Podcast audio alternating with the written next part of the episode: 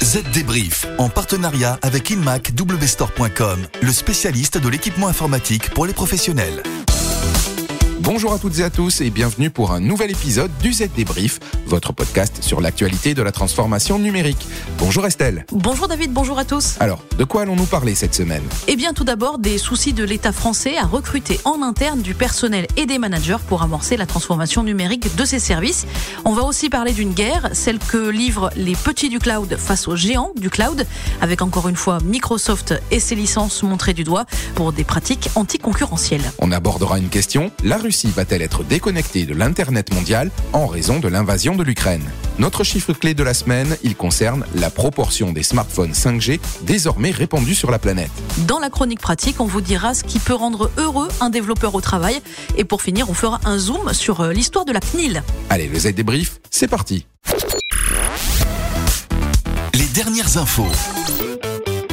Commence avec le manque de personnel qualifié dans les services de l'État pour opérer la transformation numérique. C'est bien ça. Du coup, les services ont recours au cabinet de conseil en informatique pour des sommes astronomiques.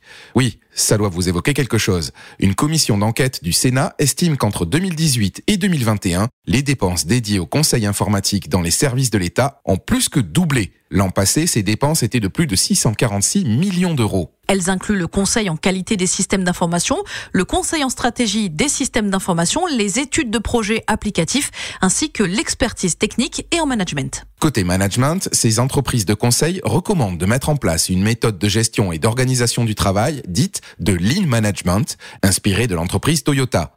Bien sûr, rien de tout cela ne colle à la culture et au savoir-faire des organisations publiques. Conséquence, l'État préfère donc sous-traiter au privé plutôt que d'exécuter la transformation numérique via ses services.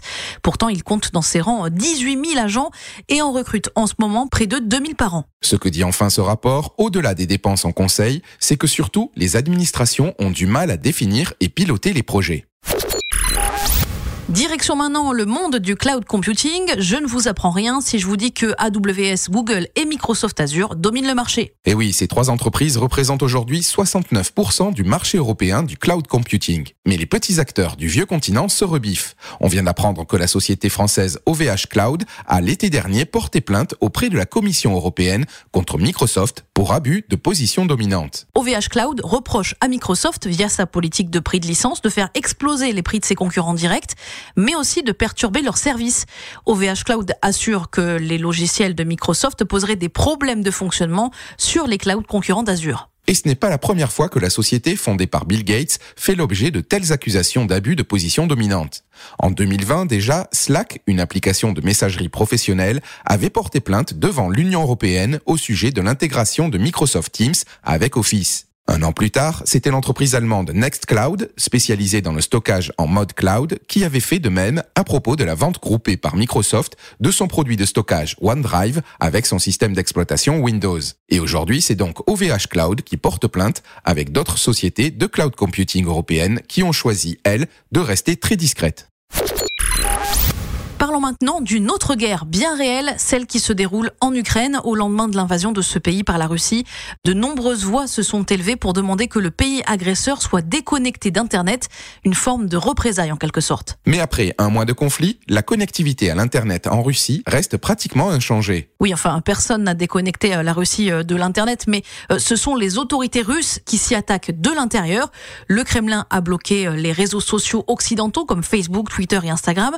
Il tente désormais de mettre euh, en place sa propre alternative au système de nom de domaine, mais aussi sa propre autorité de certification euh, TLS pour Transport Layer Security. Il s'agit d'un protocole technique qui permet de sécuriser les communications. Objectif du Kremlin, contrôler ce que sa population peut consulter sur la toile. La Russie fait toutefois aussi l'objet d'attaques informatiques, notamment de déni de services distribués, les fameuses attaques de DDoS. Ce sont des attaques dans lesquelles une armée d'ordinateurs piratés se connecte tous en même temps sur un serveur cible afin de le saturer et de le mettre en panne. Mais en dépit de ces attaques, les sites russes restent toutefois pour le moment en grande partie opérationnels. Oui, ce qui est fou, c'est que pour lutter euh, contre les attaques euh, de DDoS, la Russie utilise les mêmes outils que les puissances occidentales, à savoir des CDN, des réseaux de diffusion euh, de contenu Cloudflare ou encore d'Akamai. Le comble aussi, c'est que désormais, si vous vous trouvez à l'extérieur de la Russie et que vous essayez d'accéder à un site russe, vous risquez d'avoir des difficultés à vous connecter. Mais à l'intérieur de la Russie, la connexion sur ces sites se passe sans problème. Pariez sur la modernité avec le Lenovo ThinkBook. Une gamme pensée pour l'entreprise, conçue pour vous avec ses différentes tailles d'écran pour répondre à tous vos besoins. Choisissez l'ultra légèreté avec le ThinkBook 13X, la polyvalence avec le 14S Yoga convertible, les performances maximales avec le 15P ou le double écran tactile avec le Lenovo ThinkBook Plus. Découvrez toute la gamme Lenovo ThinkBook chez InMac W Store. Le chiffre marché. Le chiffre clé cette semaine, c'est 51 pour 51% des smartphones vendus en janvier dernier dans le monde qui ont désormais accès à la 5G. Dans le lot de ces appareils compatibles 5G, désormais dans les mains des internautes mobiles, il faut retenir la position dominante d'Apple. Le premier smartphone de la marque à la pomme compatible 5G n'est sorti que fin 2020. Il s'agissait de l'iPhone 12. Ok, mais euh, le prix de cet iPhone 12 n'est pas donné. Les autres sociétés vont donc pouvoir vendre plus d'appareils à moindre coût, voire même à bas prix. Le problème, c'est qu'Apple vient justement de lancer un nouvel iPhone d'entrée de gamme, l'iPhone SE édition 2022. Lui aussi est compatible avec la 5G.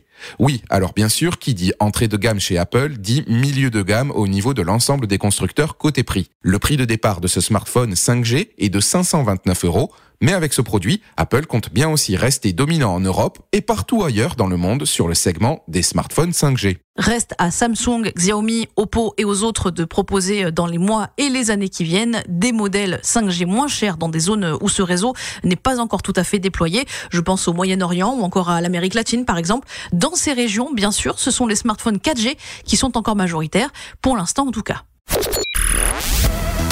ça peut toujours être utile. Alors maintenant, cette question, qu'est-ce qui rend heureux les développeurs au travail?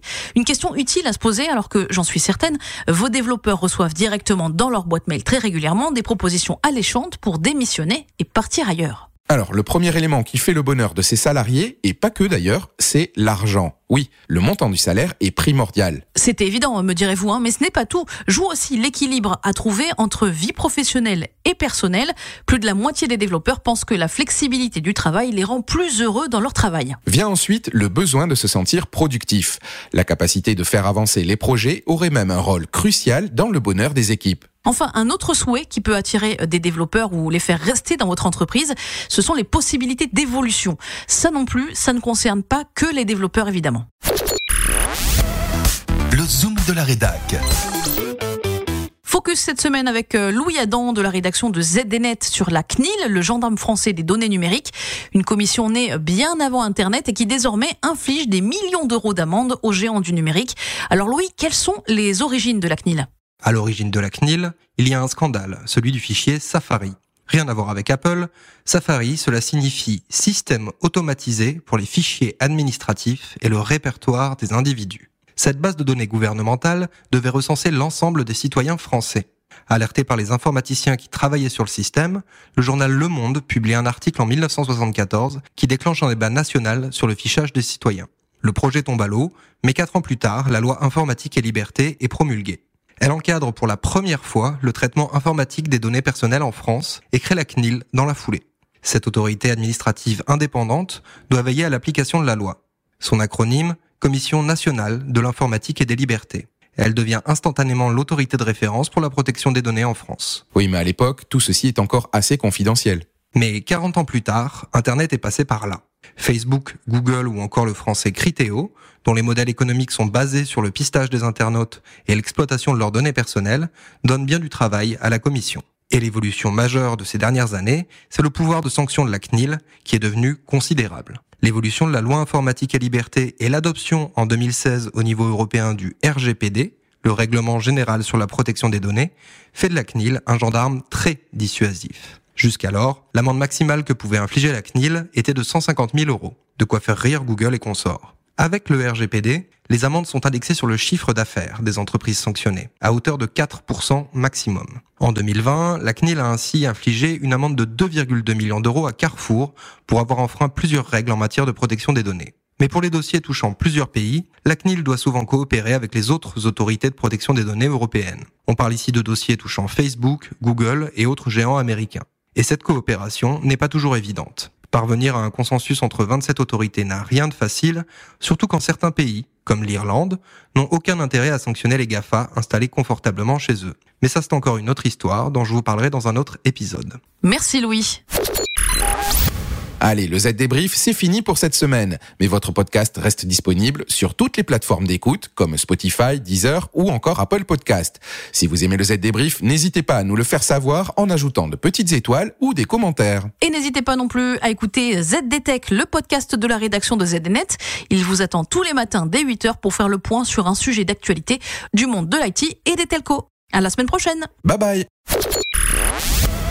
Z Débrief, en partenariat avec InMacWstore.com, le spécialiste de l'équipement informatique pour les professionnels.